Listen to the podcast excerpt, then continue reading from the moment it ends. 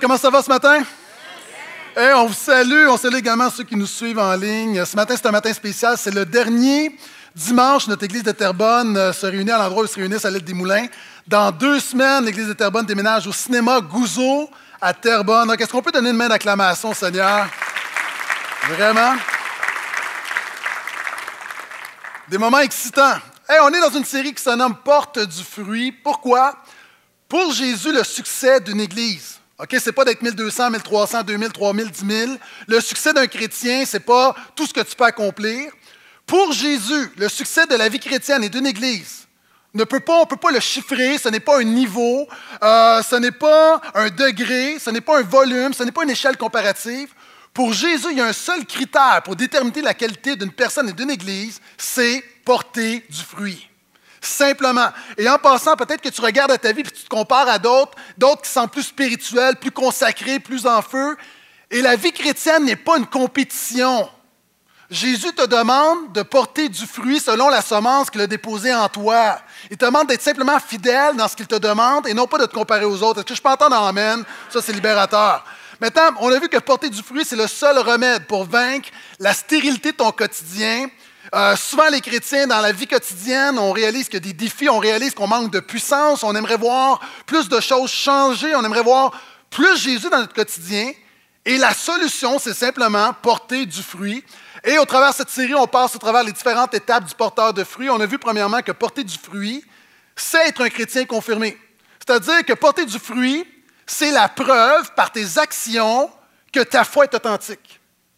On a vu également que porter du fruit, c'est avoir un caractère changé, être transformé. Si tu es le même maintenant que tu étais avant de venir à Jésus, il y a un problème avec ta foi. Parce que Jésus est plus puissant que ton caractère. Maintenant, ce matin, on va voir, on va aller un petit peu plus loin, on va voir que porter du fruit, c'est avoir un comportement corrigé. Et si vous avez une Bible, ouvrez avec moi dans l'Épître de Paul aux Galates. Donc, Galates, l'église en Galatie, au chapitre 5. Ce matin, on va regarder un texte euh, épique du Nouveau Testament sur le comportement, euh, un classique. Si on avait, si on demandait aux gens selon vous, quel est, faites le top 10 des textes du Nouveau Testament, des textes épiques, les textes qui sont les plus populaires, les textes qui vous parlent le plus, le texte de ce matin serait assurément dans cette liste. Galates 5, qui nous parle du fruit, qui nous parle que porter du fruit, c'est une question de comportement également. Et pendant que vous tournez, permettez-moi de faire trois petites annonces euh, sur les semaines à venir. La semaine prochaine, je vous invite vraiment à être des nôtres. Nous allons avoir le pasteur David Potti qui va être avec nous. Pasteur David Potti est auparavant pasteur de jeunesse du groupe Impact à l'Église Nouvelle Vie. Il a implanté une église, l'église de la Chapelle, dans le quartier Rosemont.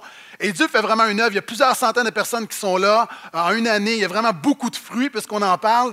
Euh, pasteur David est un prédicateur très apprécié. Donc, la semaine prochaine, on va avoir un super dimanche. Et notre église de Terrebonne va être avec nous. Dans deux semaines, je vous demande de l'inscrire à votre agenda. Si vous dites l'église de Portail, c'est mon église, le 5 octobre. Donc, non seulement c'est l'ouverture de notre église, euh, de l'église de Terrebonne au cinéma Gouzeau, mais c'est un matin où euh, je vais présenter la vision et la direction pour la prochaine année. Donc, justement, comment porter du fruit? Qu'est-ce que, qu'est-ce que le Seigneur a déposé sur nos cœurs pour porter du fruit dans l'année à venir? Et la semaine d'après, donc l'inscrivez-la à nouveau, 12 octobre. En fait, il y a trois semaines que tu ne veux vraiment pas manquer. Euh, et quels sont ceux qui croient que venir à l'église à toutes les semaines, c'est quand même une bonne chose? Euh, donc, le 12 octobre, c'est l'action de grâce. Et nous allons avoir euh, un baptême d'eau, des baptêmes d'eau. et si tu as décidé de suivre Jésus dernièrement, ou peut-être pas dernièrement, et on parle dans cette série des barrières invisibles qui t'empêchent de grandir, plusieurs personnes, tu t'empêches, tu te refuses de te faire baptiser pour plein de raisons, la gêne, la timidité, la crainte, quelquefois même la nonchalance. Ça fait des années que tu es comme ça. Tu dis, est-ce que ça va changer quelque chose? Oui. Pourquoi? Ce n'est pas magique. Le baptême n'est pas un rituel magique. Mais lorsque tu obéis à Jésus, Jésus honore. Donc, encore une fois, je veux te défier à faire baptiser. C'est quoi le baptême? C'est qu'on te met dans l'eau et on te ressort. Bonne nouvelle. Et c'est le symbole du fait que tu es mort et ressuscité. Donc, c'est ta déclaration que tu as reçu une vie nouvelle et c'est l'assurance de la vie éternelle. Donc, encore une fois, euh, tu peux t'inscrire ce matin, ça achève, donc faites-le, s'il vous plaît, ne vous privez pas de cette bénédiction. OK, Galate 5, est-ce que vous y êtes? OK, on va y aller verset par verset. Verset 13. Avant de parler du fruit de l'esprit, on va comprendre le contexte. L'apôtre Paul dit Mes frères, vous avez été appelés à la liberté, seulement que cette liberté ne devienne pas un prétexte pour la chair. Quels sont ceux qui croient qu'on a été libérés par Jésus? La Bible dit que tu as été libéré du péché. C'est-à-dire le péché est encore présent, mais en Jésus, tu as une puissance plus forte que le péché. Jésus est plus fort que n'importe quel péché dans ta vie. Jésus est plus fort que n'importe quel esclavage. Jésus est plus fort que n'importe quel lien. Jésus non seulement est venu pour te pardonner du péché, mais pour te libérer du péché, de tout ce qui est toxique, tout ce qui refuse de t'accomplir en Dieu. Non seulement il t'a libéré du péché, la Bible dit qu'il t'a libéré de la mort. Il nous a libérés de la religion. Il nous a libérés de la superstition. Il nous a libérés de la peur de la mort. Il t'a libéré de l'emprise des ténèbres. Il t'a libéré de l'influence du diable. Je pense que j'ai droit à un amen, là. Et l'apôtre Paul dit, c'est pour la liberté que Christ vous a libéré. C'est bizarre comme verset. Il me semble que c'est évident, c'est pour la liberté que Christ nous a libérés. Pourquoi est-ce que l'apôtre Paul prend la peine de mentionner que la liberté que nous avons reçue, c'est pour rester libre? Parce que, reste avec moi, les chrétiens ont tendance à se remettre sous le joug de l'esclavage.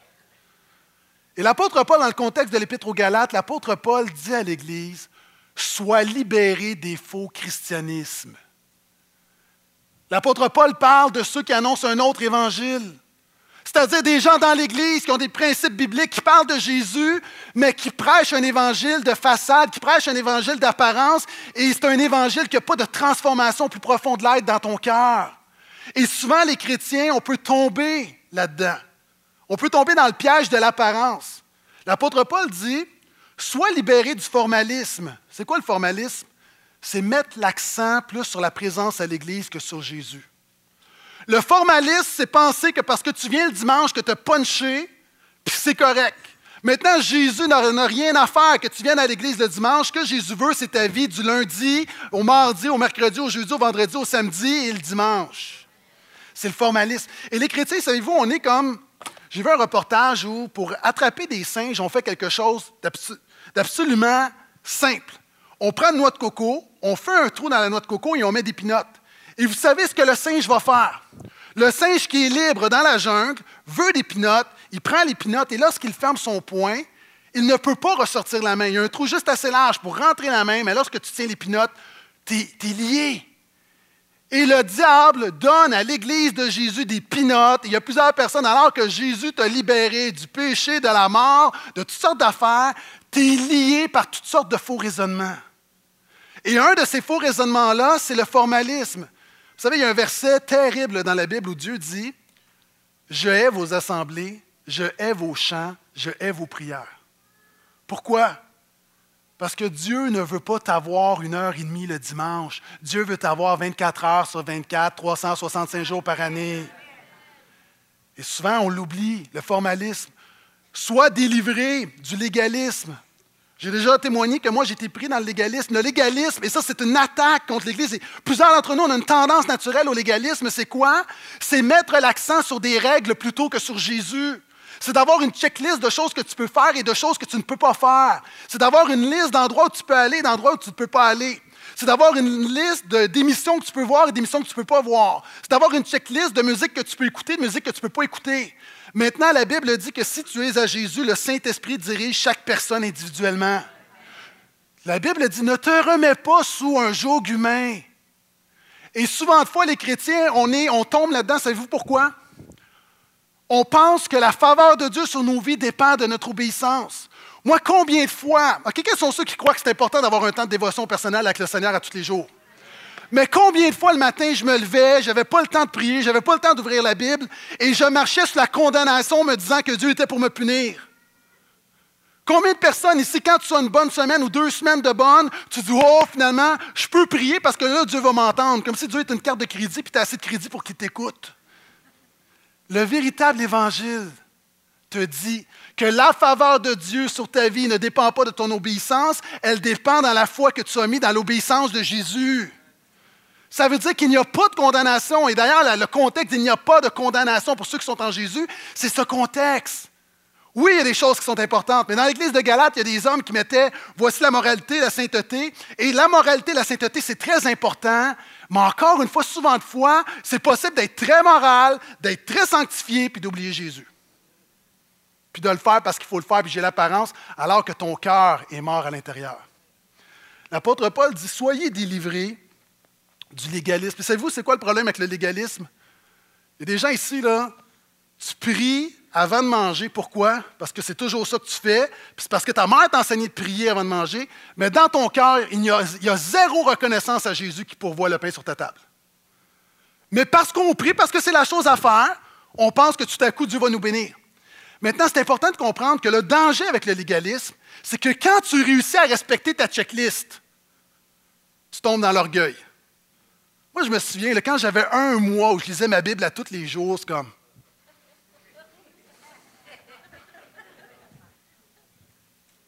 Puis le problème, c'est que quand tu ne respectes pas ta checklist, tu es découragé.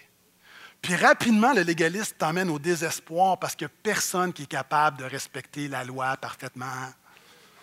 Et Jésus te dit, sois libéré. Sois libéré du mysticisme. C'est ceux qui mettent l'accent sur les expériences spirituelles plus que sur Jésus. Ça aussi, j'ai été là-dedans. Moi, il y a un moment donné dans mon ministère où le matin, le plus important, ce n'était pas la parole de Dieu, pas. Il fallait qu'il se passe quelque chose fallait que les gens tremblent, fallait que le Saint-Esprit agisse, fallait que les gens pleurent, puis il y en a qui tremblent, alléluia, mais il faut qu'il se passe quelque chose, il faut que les gens sortent de l'Église en disant Wow! Ce que tu as besoin, ce n'est pas de wow, tu as besoin de Jésus. Puis mes amis, c'est correct, quelquefois Dieu fait des choses qui sont Wow, OK. Mais il y a du monde, là, tu cours après le war, tu cours, tu cours après la révélation, tu entends parler du prédicateur, du prophète qui est là, puis là, tu cours parce que tu as soif d'une expérience. Le problème avec l'expérience, c'est qu'elle repart aussi vite qu'elle arrive. Tu as besoin d'un fondement plus solide. Et vois-tu, le plus important, c'est porter du fruit. Est-ce qu'on est, d'accord? Dis Amen si tu es d'accord. As-tu déjà regardé un fruit pousser? C'est plate. Moi, je vous ai dit que ma femme a planté des tomates, puis je ne me vois pas arriver dans mon jardin comme Wouhou! Pasteur Gaétan, qu'est-ce que tu as fait hier? J'ai regardé les tomates pousser. C'est plate. Puis je vais dire quelque chose de terrible. Là. Porter du fruit, des fois, c'est plate. C'est des petites décisions plates du quotidien, plates que personne ne voit. C'est pas un grand baboum, karaboum, wa, tatatik, chikwana. La vie chrétienne, une bonne part de la vie. Puis oui, des fois, il y a le frisson, puis c'est comme, oh, alléluia, c'est le fun, dans louange, puis le poil qui lève. Mais la majorité de la vie chrétienne, c'est une marche d'obéissance. Puis à un moment donné, tu ne le vois pas. Puis tu te réveilles un jour, tu te dis, wow, Jésus m'a transformé, gloire à Dieu. Puis souvent, on tombe dans le mysticisme. On tombe dans le biblicisme. C'est quoi le biblicisme? C'est on met l'accent sur la connaissance biblique plus que sur Jésus. Moi, j'ai vu du monde qui me récitait des versets par cœur, mais qui était déconnecté de Dieu. Puis encore une fois, c'est des choses légitimes, mais c'est juste qu'on remplace Jésus par des choses. Vous savez, on connaît des gens, là, ils ont une théologie, ils connaissent des choses, mais ils vivent rien avec Jésus. Moi, je me souviens d'une femme, elle me parlait de son mari. En fait, je connaissais son mari. Son mari avait une bibliothèque. OK, je sais que l'envie, c'est un péché, mais moi, je l'enviais. Une bibliothèque incroyable. C'est un homme qui, écoutait des messages, qui enregistrait des messages bibliques, puis il avait tout, il avait tout mis ça, archivé. C'était incroyable. J'étais vraiment impressionné. Puis c'est un homme, tu parlais avec lui, puis c'était des versets à tour de bras, puis, puis tu parlais avec sa femme, là, puis elle dit avec lui, c'était intolérable. Ses filles n'étaient plus capables. C'est un homme qui a une grosse tête, mais qui avait un petit cœur. Et savez-vous quoi? Les pharisiens étaient très connaissants bibliquement, mais c'était les plus orgueilleux et les plus critiques. Le problème souvent, et ça c'est un problème qui, tout le monde auquel on fait face, le problème avec l'Église moderne, où on peut venir à l'Église sans être impliqué dans notre culture parce qu'on est libre puis on est nonchalant. Le problème, c'est que tu reçois la nourriture spirituelle, mais il y a beaucoup de gens, tu es un obèse spirituel. Des versets. Pourquoi tu es obèse? Le problème, ce pas la nourriture, c'est que tu ne mets pas en action ce que tu as reçu. La parole de Dieu est une nourriture. Pourquoi? Parce que Dieu veut te faire bouger. Les pharisiens, c'était des obèses spirituels. Maintenant, il est temps que tu t'inscrives au gagne du Seigneur. C'est quoi? C'est quand tu entends quelque chose, quand tu reçois quelque chose, il faut que tu donnes, il faut que tu marches, il faut que tu bouges, il faut que tu mettes ta foi en action. Sinon, tu vas tomber dans le biblicisme. Ou si on tombe dans le psychologicisme. Là, c'est des mots que j'invente, hein, vous avez compris, là? Souvent aussi, le danger, c'est de mettre l'accent sur des principes psychologiques plutôt que sur Jésus. J'ai déjà dit, pendant longtemps, les Églises ont banalisé les difficultés humaines. La psycho, elle est importante parce qu'elle nous apprend le mécanisme de l'être humain. Mais la psycho te donne le mécanisme de l'être humain, mais ce qui fait avancer, ce qui te change, ton essence, c'est la bonne nouvelle de Jésus. Moi, j'ai vu trop de conférences, trop de livres, trop de séminaires où il y a beaucoup de psycho et très peu de Jésus. Moi, je dis oui de moi, je veux comprendre, mais la solution n'est pas de bons principes psychologiques. Ce qui fait la différence, c'est une vie transformée. Et le problème, je le dis avec compassion, il y a des gens, tu passes ta vie à guérir tes blessures du passé. Il vient un temps, tu viens à Jésus, il va guérir tes blessures du passé, mais pour certaines personnes, c'est comme si Jésus n'est qu'un thérapeute. Jésus n'est pas qu'un thérapeute, Jésus est ton sauveur. Puis des fois, là, tu n'as pas besoin que Jésus guérisse ton vieux cœur, tu as besoin que Jésus transforme ton cœur au complet. Puis la réalité, souvent on peut perdre de vue l'essentiel. Donc, et on peut juste tomber, puis à un moment donné, tu peux parler à quelqu'un, puis c'est juste un langage psychologique, mais l'important, ce qui transforme, c'est la bonne nouvelle de Jésus. Est-ce que je peux entendre un amen à ça? Je t'en donne deux autres pour le même prix. Puis en passant, ce que j'aime avec notre groupe, Vivre enfin, c'est justement, il y a un mot-clé là-dedans. Vous autres, vous pensez que c'est vivre? Non, c'est enfin. Il y a du monde, à un moment donné, tu as essayé pendant des années. Puis là, quand tu passes un temps où, au travers d'un groupe, tu passes au travers des, vérités où Jésus transforme, tout à coup, c'est comme Ah, le enfin. Quels sont ceux qui pensent que l'enfin est important? Hein, je prie que Dieu amène un enfin dans ta vie. Un enfin où tu peux tourner la page. Un enfin où tu vas de l'avant. Un autre problème, souvent, des faux christianismes, c'est le socialisme. C'est qu'on met l'accent sur les relations plutôt que sur Jésus. Ah, il y a des gens, ta marche avec le Seigneur dépend de ta famille, de tes amis, de ton entourage. Je te pose une question. Si tu étais, puis je sais que c'est votre témoignage de certaines personnes, si tu étais le seul croyant de tout ton entourage, est-ce que tu continuerais à persévérer pour le Seigneur? Est-ce que ta marche dépend des autres autour de toi? Et finalement, il y a l'activisme. Je veux juste déclarer que tu peux évangéliser comme tu veux. Ça, c'est ceux qui mettent l'action à la place de Jésus, qui mettent l'accent sur l'action plutôt que sur Jésus. Tu peux évangéliser comme tu veux. Tu peux faire les œuvres sociales que tu veux. Tu peux faire du communautaire comme tu veux. Tu peux partir en mission comme tu veux. Tu peux t'impliquer comme tu veux. Ça ne remplacera jamais une communion avec Jésus. En fait, l'apôtre Paul dit, vous avez besoin de revenir au christianisme. C'est quoi le christianisme? C'est de réaliser que ton véritable, ton véritable besoin, n'est pas un projet, ce n'est pas un ministère, ce n'est pas une conférence, ce n'est pas une idée, ce n'est pas un principe, ce n'est pas une clé. Ton véritable besoin, encore une fois, je le déclare avec force, la seule chose que tu as besoin, ce n'est pas un projet, c'est une personne, et cette personne s'appelle Jésus. C'est ce que l'apôtre Paul dit. On continue, verset 13 à 18. Par amour, faites-vous plutôt esclaves les uns des autres. Et regardez, c'est intéressant. Il vient de dire, Jésus vous a libérés là, j'imagine les gens de l'église de Galate comme Wouh! OK, vous êtes libérés, il vous a libérés pour que vous soyez esclaves des autres. Euh, wow, wow, wow, wow, wow, là. Puis là, il y a des gens, vous avez une Bible, puis vous dites Pasteur Gaétan, moi, dans ma Bible, ça dit plutôt serviteur. Il me semble, Pasteur Gaétan, je, je sais que tu es un bon enseignant biblique, mais serviteur me semble plus approprié, plus noble. On est plus à l'aise, hein, serviteur de Dieu. Nous nous servons. Nous sommes là. Comment puis-je vous servir? Hein? Imaginez, c'est comment puis-je être votre esclave? Mais mes amis, le mot grec, savez-vous c'est quoi? C'est le mot doulos, duquel on a douleur. C'est être esclave. Et là, on n'aime pas ça parce que, ben voyons donc, il me semble que c'est radical. Bienvenue à l'Église de Portail. Jésus va bousculer tes relations, puis on va parler de comportement très bientôt. Et la première clé, c'est de dire je suis là pour servir les autres. C'est d'arrêter de vouloir défendre tes droits, d'arrêter de te penser le nombril du monde, puis que tout est à bas. Tout est, tout à bas. Toi, je parle trois langues, là. C'est pas par rapport à toi, c'est par rapport à Jésus, et tu es là pour servir. Et quand tu te lèves le matin et tu dis Seigneur, aide-moi aujourd'hui à servir ceux qui sont autour de moi, ta vie va changer. Puis tu vas commencer à porter du fruit. Je continue. Et là, on entre dans le vif du sujet, versets 16 à 18. Je dis plutôt, marchez par l'esprit, parce que là, on parle de chicane, dans le verset précédent, je l'ai sauté, mais il dit, soyez serviteurs, OK? Laissez faire les, la manière que cette culture pense. Pensez comme Jésus. Et là, il dit, je dis plutôt, marchez par l'esprit, et vous n'accomplirez jamais ce que la chair désire. Car la chair a des désirs contraires à l'esprit, et l'esprit en a de contraires à la chair. Ils sont opposés l'un à l'autre de sorte que vous ne faites pas ce que vous voudriez. Mais si vous êtes conduit par l'esprit, vous n'êtes pas sous la loi de Dieu. Si tu veux porter du fruit, troisième grand principe ce matin, sois conscient de la bataille qui fait rage en toi.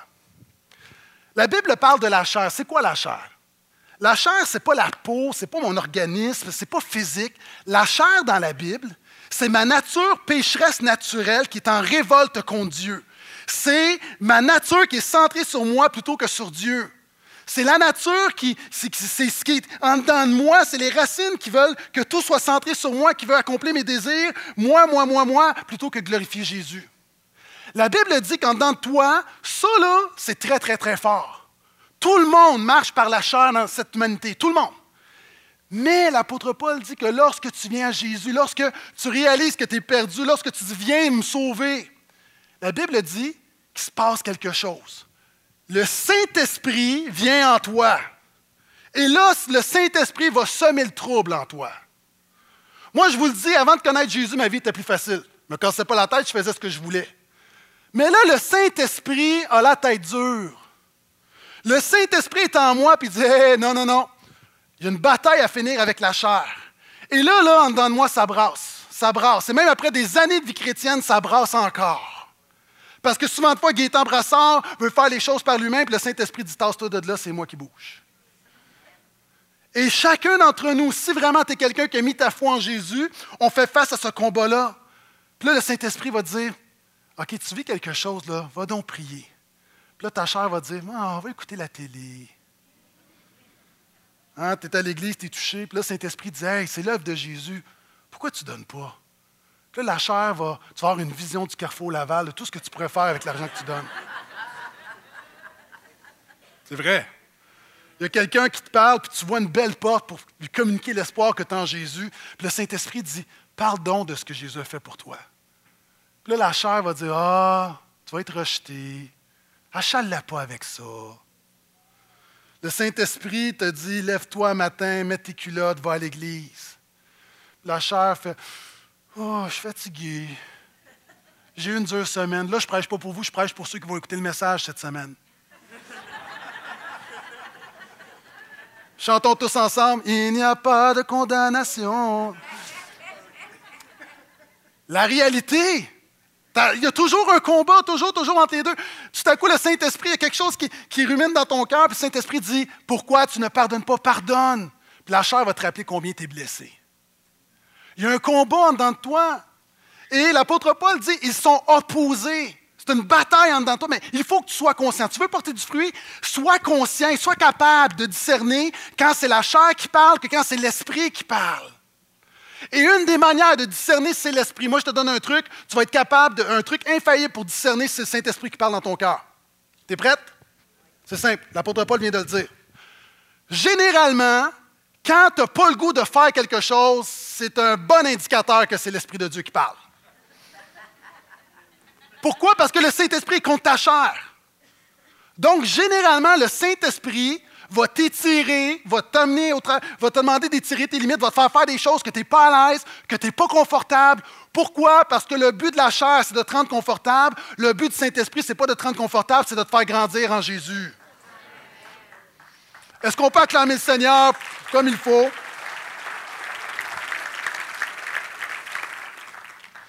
Puis marcher par l'Esprit en passant, j'ai des, on, a des, on a des amis, là, des frères et des sœurs, tu as donné ta vie à Jésus dernièrement, puis il y a tellement à faire, puis tu te dis, voyons, comment marcher? Commence par un pas. Quand un enfant vient au monde, est-ce qu'on s'entend que l'enfant, là, l'enfant sort de sa mère, on le met en on dit, ah ouais, marche! Mais non! C'est pour ça qu'on est une église pleine de grâce, parce qu'on sait qu'il y a des gens, tu es là, puis tu quand. Il y a tellement à faire dans ta vie. Jésus veut te transformer, veut te délivrer. Mais là, tu as, expérimenté cette nouvelle naissance spirituelle. Donne-toi une chance. L'œuvre de Jésus va grandir en toi. Mais là, si ça fait cinq ans, il faudrait peut-être que tu fasses un pas. Ah, il y a du monde, là. Tu as fait dix ans, tu es au Seigneur.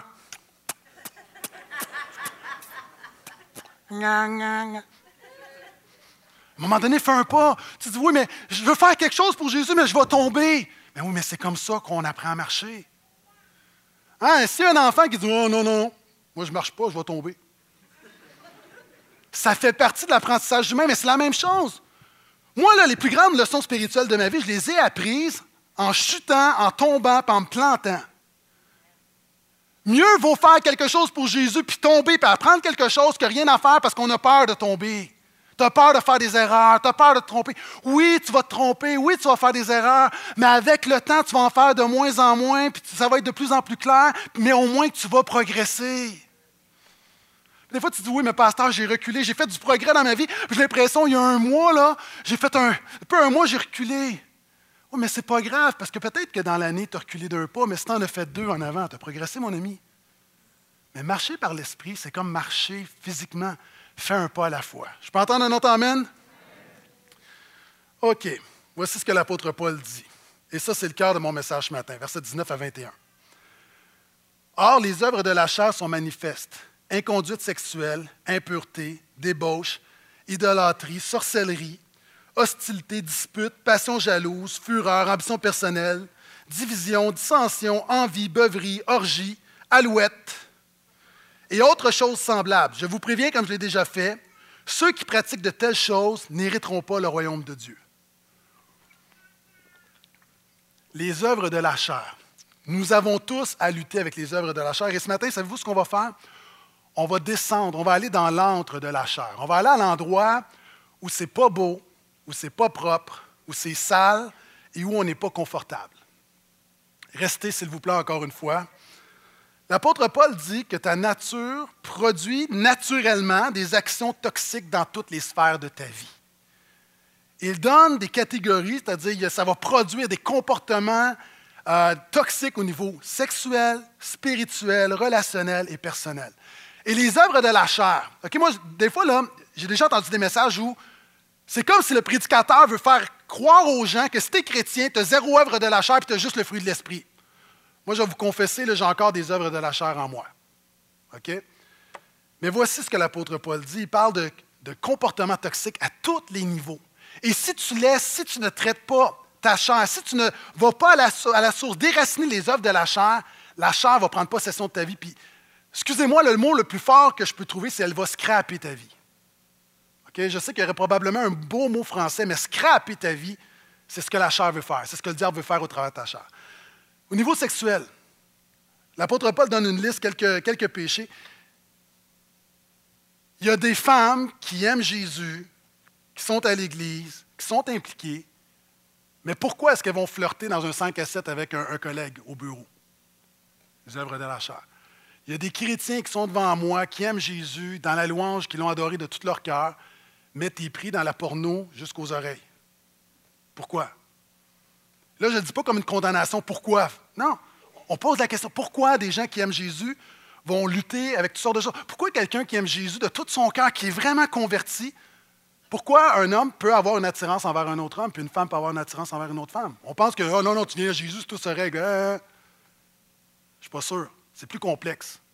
Pourquoi est-ce que y a des gens, tu es ici, tu Jésus, mais c'est comme ta vie sexuelle, c'est un fouillis. Tu es en relation avec quelqu'un, puis tu te dis, OK, oui, je crois le plan de Dieu, l'idéal, le mariage, puis finalement, tu es, actif sexuellement parce que si la personne de ma vie, ça ne marche pas, tu en as un autre. Finalement, tu te ramasses après dix ans de vie chrétienne où ta vie sexuelle n'a vécu aucune transformation, c'est comme si tu n'étais pas chrétien. Pourquoi? L'apôtre Paul l'explique, c'est les œuvres de la chair et toutes sortes de déviances. Il y a des gens ici, là, si on allait dans le fond de ton cœur, il y a des choses là, comme que tu as honte, qu'il y a quelque chose qui ne marche pas, des fantasmes bizarres, des choses qui, peut-être même criminelles. La réalité, il y a des gens, là, tu donnes ta vie à Jésus et tu es encore pris avec ça. Là, je, je, ratisse large. L'apôtre Paul parle du, les œuvres de la chair se reflètent dans des comportements aussi spirituels. Il parle de l'idolâtrie. Pour plusieurs personnes ici, quand vous pensez à une idole, vous pensez à quelqu'un de l'Antiquité qui adore une statue. Mais l'apôtre Paul dit non, non, non. Notre culture est idolâtre. Je veux juste vous dire qu'il y a plein d'idoles au Québec présentement. Et la culture a, récupéré le mot. Un idole, c'est quelqu'un qu'on admire. Mais dans la Bible, une idole, c'est quelqu'un qui prend trop de place dans ta vie, qui prend la place de Jésus.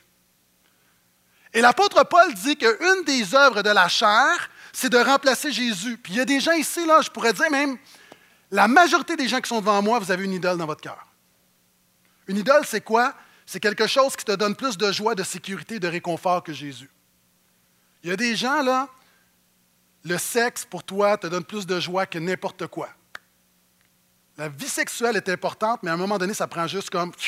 Il y a des gens, ta sécurité dans ton compte de banque n'est pas en Jésus.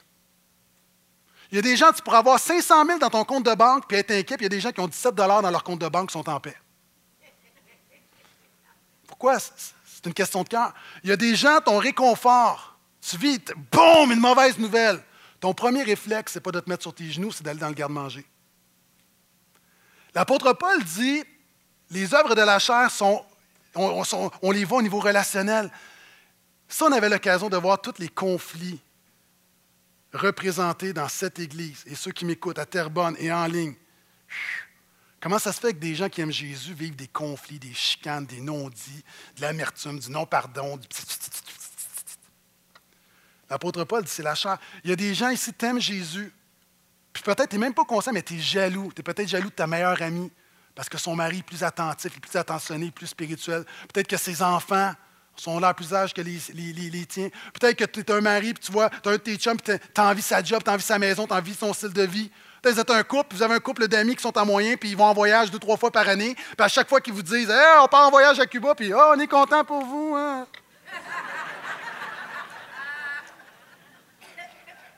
Non, tu l'envies, tu comme. Chouette qu'il y ait de la pluie.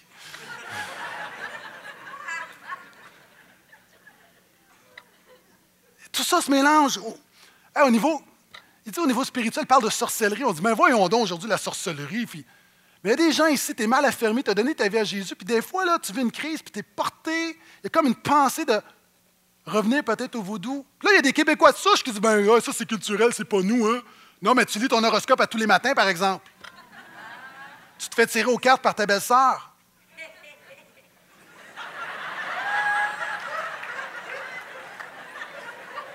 Non?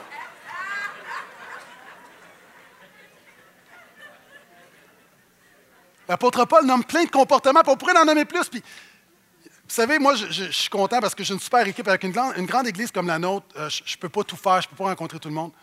Mais moi, ça vient à mes oreilles, puis j'ai pas de cas, j'ai pas de nom. Donc, quand je vous vois à la porte, là, soyez pas, soyez pas gênés. Mais ça vient à mes oreilles que des hommes qui aiment Jésus, qui sont à l'Église, mais qui ont levé la main sur leur femme.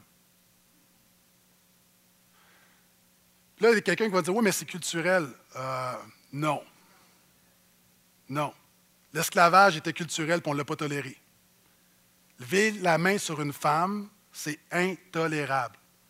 C'est non biblique, c'est c'est charnel, tu vas trouver aucun verset. Tu dis, oh, mais tu ne sais pas ce qu'elle me dit, il n'y a rien qui justifie de frapper une femme, de brasser une femme, de rien. Puis de l'autre côté, là, j'arrête, point, parce que je ne veux pas qu'on fasse de lien, parce que je vais aller des deux côtés. Il y a des femmes ici. Par tes paroles, tu tues ton mari.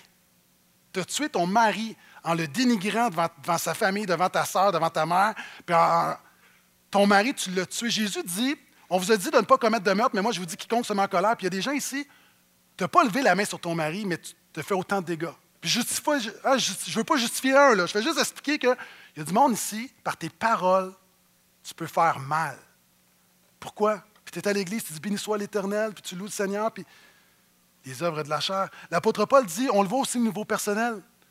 Il y a des gens, tu es ici ce matin, puis tu écoutes la parole, le Saint-Esprit agit dans ton cœur, puis tu as un problème d'alcool. Tu n'es pas un ivrogne au coin d'une rue à quêter, mais tu as un problème d'alcool. Tu bois socialement, mais tu as besoin de boire. C'est quelque chose de fort en toi.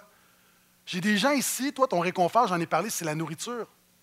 Vous savez, puis là, souvent, on va dire, quand on parle de dépendance, on parle de pornographie, puis on dit, ah, ça, c'est sale. Puis là, on pense aux gars, puis c'est, ah, qui convoitent les filles. Puis je ne veux pas, encore une fois, justifier un pour expliquer l'autre.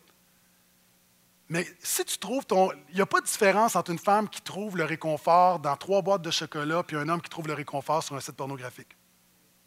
Évidemment, la femme est menacée par les images que le gars voit, puis le gars ne se sent pas vraiment menacé par le chocolat. On s'entend. C'est complexe. Ce que j'essaie de dire, c'est que tu es lié. Il y, a, il y, a, quelque chose là, il y a un réconfort. Il y a comme, à un moment donné, manger tes émotions, c'est une manière malsaine de gérer tes émotions. Comme le gars qui est, stressé, puis encore une fois, qui va aller voir la porno. L'apôtre Paul dit que tout ça, puis le mot ici, orgie, en passant, dans ma version, nous, on le voit souvent sexuellement. En fait, on peut le traduire par acceptable, tous les abus. On n'en parle pas, mais quelqu'un, à chaque fois que tu manges, puis c'est comme, tu manges trop. C'est juste comme, à un moment donné, c'est, puis tu te dis, mais non, c'est pas spirituel. Tu sais, il y a des, oui, ça, ça rapport en même temps avec quelque chose dans ton cœur. L'anorexie, la boulimie, qui sont des choses très, très complexes. Encore une fois, l'apôtre Paul dit, Jésus peut faire quelque chose pour ça. Et je veux juste dire en passant, parlant de, nourriture, ça n'a pas rapport avec le poids. Moi, là, il y, a du monde, là, vous, vous avez un métabolisme où vous regardez le sac de chips et vous prenez 20 livres. Puis il y a du monde, là, vous mangez comme des défoncés, vous mangez comme des cochons, puis vous maigrissez. Donc, encore une fois, faisons attention de juste comme la réalité, là, moi, ce que je vis, c'est le cœur ici. L'apôtre Paul dit la chair, c'est profond. Puis il parle des choses semblables. Puis là, présentement, il y a des gens qui sont inconfortables, mais c'est drôle. Quand je dis la vérité sur moi, je suis transparent. Hein, quand je t'explique mes erreurs, puis là, tu dis, qui est transparent ce pasteur-là, j'aime ça.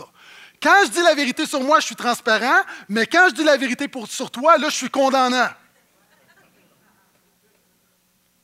Si je dis la vérité sur moi, je crois avoir le droit de dire la vérité sur toi. Dis Amen, s'il te plaît.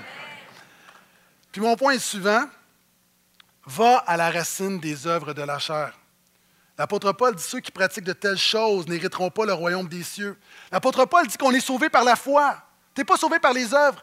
Mais il dit ceux qui pratiquent de telles choses. Littéralement en grec, c'est ceux qui, ont l'habitude de faire de, un comportement à un moment donné, puis ta chair, prend tellement de place il y a une différence entre, dealer avec notre chair et essayer de marcher par l'esprit. Mais à un moment donné, savez-vous ce qu'on fait? C'est un peu comme on essaie de, s'améliorer, on essaie de changer notre comportement, et c'est un peu l'image que j'ai, c'est un barrage.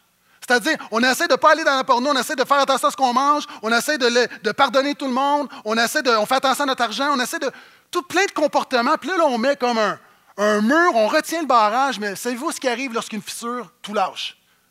C'est pour ça qu'il y a du monde, tu pendant un temps, puis après ça, tu retombes dans ton péché, puis tu es pire qu'avant. Pourquoi? Parce que tu t'es tellement retenu pendant longtemps que là, tout à coup, tu te dis, ben, tant qu'ailleurs, on va ouvrir les valves.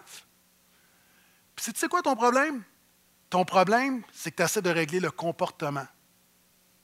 J'ai lu en anglais, puis je trouve ça tellement bien. It's not about the fruit, it's about the root. Toi, tu essaies de gérer les fruits mais l'apôtre Paul est en train de dire, il faut que tu es à la racine du problème. Puis il dit, ceux qui pratiquent de telles choses n'hériteront point le royaume des cieux. Pourquoi? Il n'est pas en train de dire qu'on est sauvé par les œuvres, il est en train de dire que si ta vie n'est que chair, puis si tu laisses ta chair prendre toute la place, tu es en train de démontrer que tu n'es pas régénéré et que le Saint-Esprit est pas de toi. C'est ça qu'il est en train de dire. Il n'est pas en train de dire que si tu chutes, tu perds ton salut. Il dit juste à un moment donné, si ton comportement est caractérisé par la chair, L'apôtre Paul est en train de dire, mon ami, pose-toi une question sur la réalité de ton cœur. Et moi, je veux te donner quelques clés pour déraciner les péchés dans ta vie.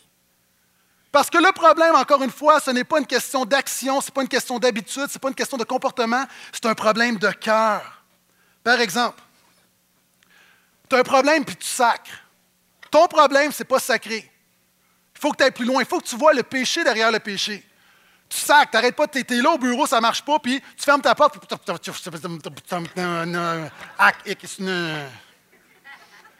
Le péché derrière ça, c'est quoi? La colère. C'est quoi, pourquoi derrière la colère? C'est qu'au bureau, ça va pas comme tu veux. Puis ça fait pas ton affaire parce que c'est toi le boss. Puis pourquoi ça ne fait pas ton affaire? C'est parce que tu es le king, puis on doit écouter le king. Puis fondamentalement, ton problème, quand le péché, derrière le péché, derrière le péché, derrière le péché, c'est l'orgueil. Puis derrière l'orgueil, c'est ton cœur. Tu n'as pas besoin de changer tes paroles, tu as besoin que Jésus change ton cœur. C'est vrai dans tout. C'est vrai dans tout. Madame, tu boudes parce que ton mari, je sais pas, ça marche pas. Il veut pas aller au Ikea, tu boudes. Je donne un exemple. En fait, quand tu boudes, pourquoi? C'est que tu le blâmes, lui, de tes insatisfactions. Tu trouves que tu n'es pas comprise. Donc, en fait, tu t'apitoies sur toi-même. Au bout de la ligne, c'est comme ton bonheur dépend de sa réaction. Donc, c'est un problème d'identité. Encore une fois, ton problème, c'est pas d'arrêter de bouder, ton problème, c'est que Jésus change ton cœur. La pornographie, ce n'est pas un problème. Là, vous dites, ben voyons donc, pasteur Guétan. Non. La pornographie n'est pas un problème. Savez-vous, il faut aller à la racine. Tout ça commence comment? Tu as le trafic humain, on en parle beaucoup. Tout le monde va se lever pour dire on est contre le trafic humain, on est d'accord de kidnapper des filles puis de les, exploiter sexuellement. Il n'y a pas un gars raisonné et moindrement que Jésus dans son cœur qui va dire amène à ça. Mais qu'est-ce qui amène le trafic humain? La prostitution. Qu'est-ce qui amène la prostitution? Souvent, c'est démontré que l'étape avant, c'est la pornographie. Pourquoi? On dit oui, mais on ne peut pas, il y a tellement de pornographie dans le monde. Oui, mais pourquoi la pornographie est tellement là? À cause que notre culture est hyper sexualisée. Mais pourquoi notre culture est hyper sexualisée? C'est parce qu'il y a une soif dans le cœur de l'homme. Le problème, ce n'est pas la pornographie. Le problème, ce n'est pas de mettre un filtre sur ton ordinateur. Ton besoin, c'est que Jésus change ton cœur. Le problème, l'offre et la demande. Le jour où il n'y a plus de demande, il n'y a pas d'offre. Puis souvent, on met l'accent, comme on essaie, à l'extérieur de gérer les affaires, mais ce qu'on a besoin, ce n'est pas la transformation d'une culture. Ce que tu as besoin, c'est d'une transformation de ton cœur. Vous savez, on a, à la maison, à un moment donné, on a voulu déraciner un arbre, puis j'essayais, j'essayais, j'essayais, ben, euh, j'ai pas sacré. Puis là, à un moment donné, je dis, bon, j'ai voulu arracher la racine. La racine était beaucoup plus profonde que je croyais en fait, c'est ce que j'essaie de te dire ce matin. Dans tout ça, la racine est plus profonde que tu crois. Tu as de la misère à gérer ton budget parce que tu dépenses trop. Ton problème, ce n'est pas le magasinage. Le problème, c'est que souvent, le magasinage te donne un réconfort. Tu es stressé, tu vas magasiner. Tu es heureux, tu vas magasiner. Comme, ça te donne un pouvoir sur quelque chose dans ta vie, puis alors dans ta vie, tu ne contrôles rien, puis ça, tu as l'impression de contrôler quelque chose, mais tu ne sais pas, je te l'apprends. Puis là, tu dépends. Puis là, finalement, pour pouvoir magasiner, Qu'est-ce que ça te prend? Ça te prend de l'argent. Et tranquillement, l'amour de l'argent vient de là parce qu'elle te donne une sécurité. Mais l'amour de l'argent, en fait, ton problème, ce n'est pas le carrefour Laval. Ton problème, c'est que tu as besoin que Jésus change ton cœur. Est-ce que vous êtes avec moi? C'est ce que l'apôtre Paul dit lorsqu'il parle des œuvres de la chair. Il faut aller plus loin. Puis je veux te donner rapidement onze manières, même pas neuf manières de déraciner tes idoles. Tout le monde, si vous avez des idoles, je vous donne des questions à rafale. Comment trouver ces idoles-là? Comment aller à la racine de ta chair? Comment briser la puissance du péché dans ta vie?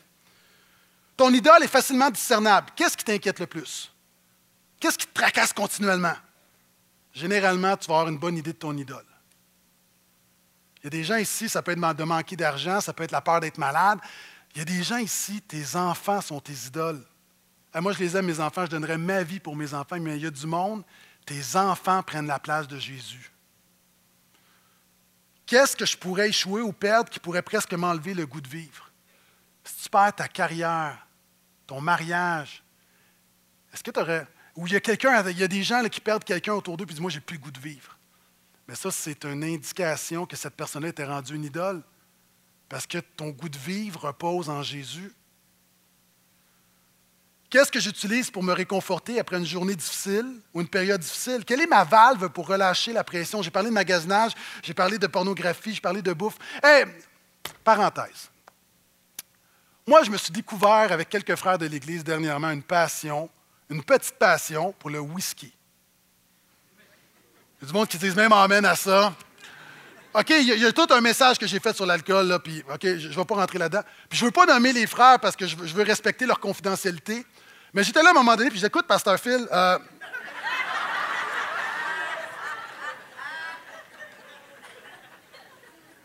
Fait que, tu sais, puis là, on parle d'aller dans un endroit. Tu sais, l'idée, c'est pas, de pas de vider la bouteille, c'est d'arriver puis de. Dégustation. Mais savez-vous quoi? Ma belle-mère m'a acheté une, super bouteille qui a coûté très, très cher parce qu'elle avait appris, puis c'est comme. Puis à un moment donné, j'ai vécu une journée difficile, mais vraiment une journée difficile. Puis dans la crise, là, j'ai commencé à fantasmer, puis j'ai dit, hey, j'ai-tu hâte de boire mon petit verre de whisky? C'est pas mal. Savez-vous, c'est quoi le problème? C'est que mon premier réflexe devrait être de trouver un réconfort en Jésus.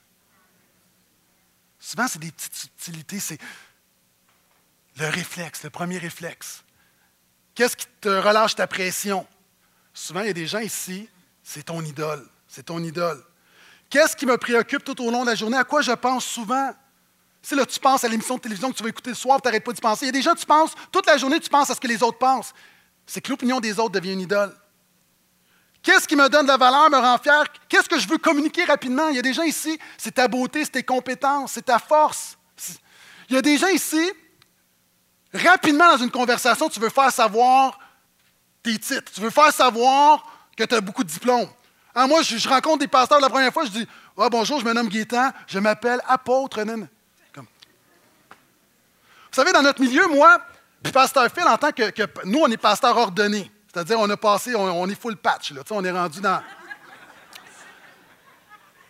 Et notre titre, c'est révérend.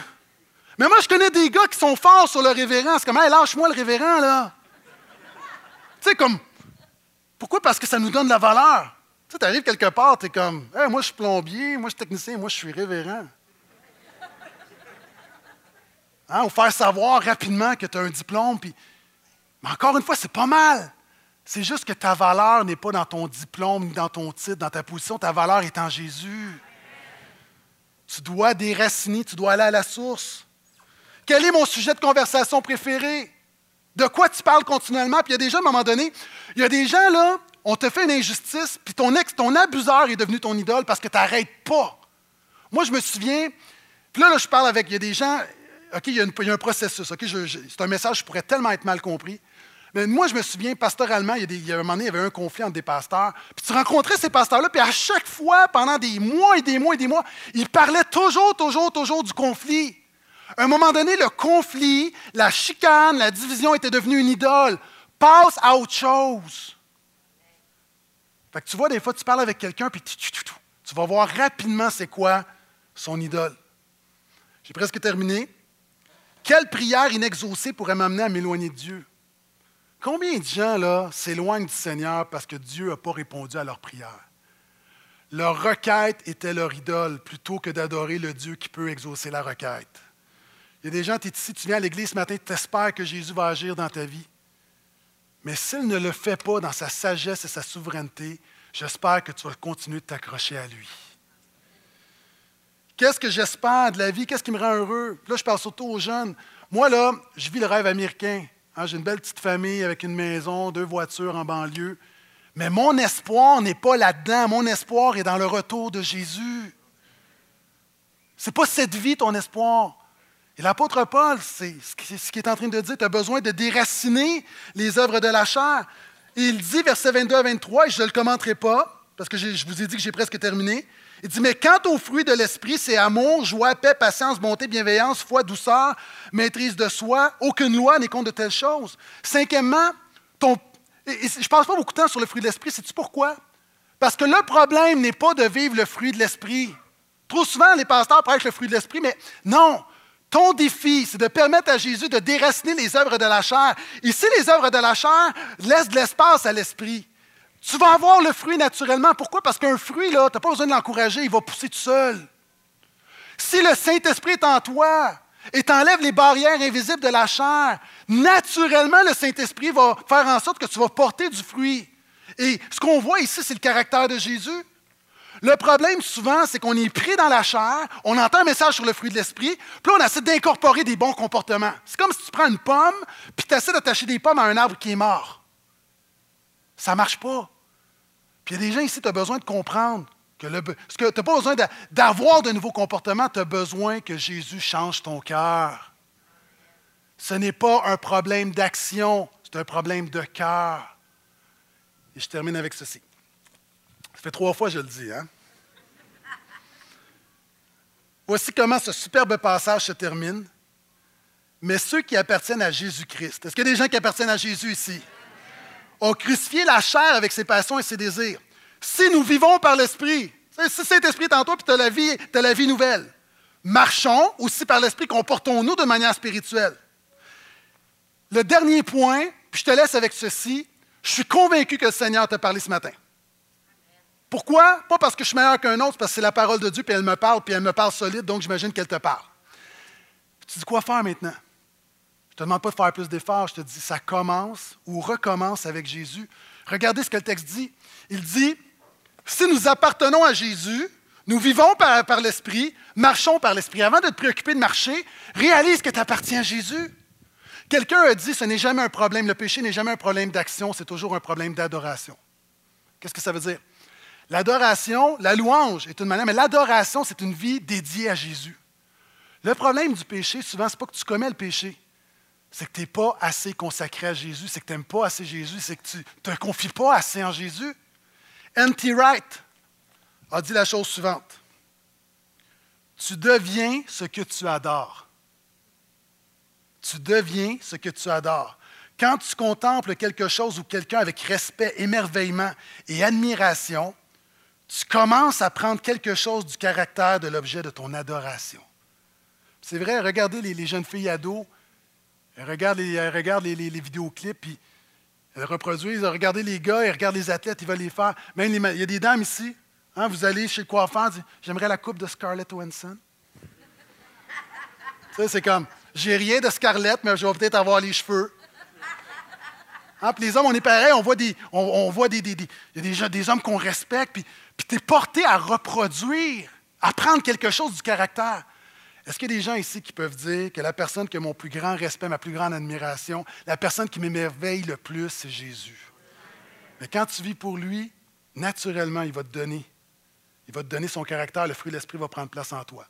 Vidéo qui démontre, tu deviens ce que tu touches, tu deviens ce que tu adores.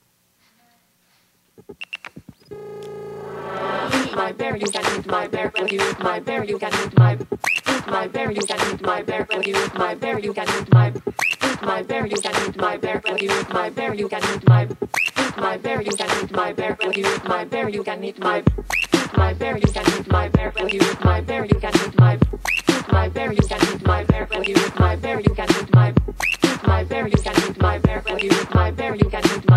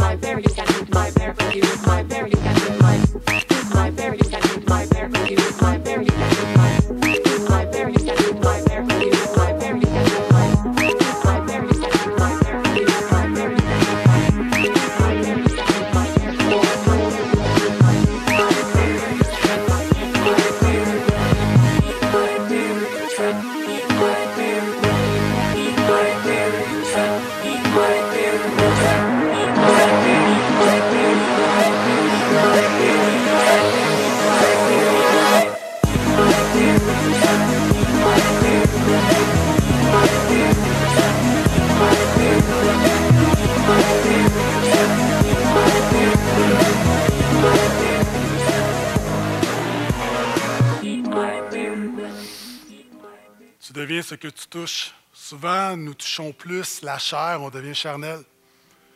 Touchons Jésus ce matin. On va recevoir son caractère et on va être plus spirituel. La clé, c'est Jésus. It's all about Jesus. C'est Jésus, Jésus, Jésus.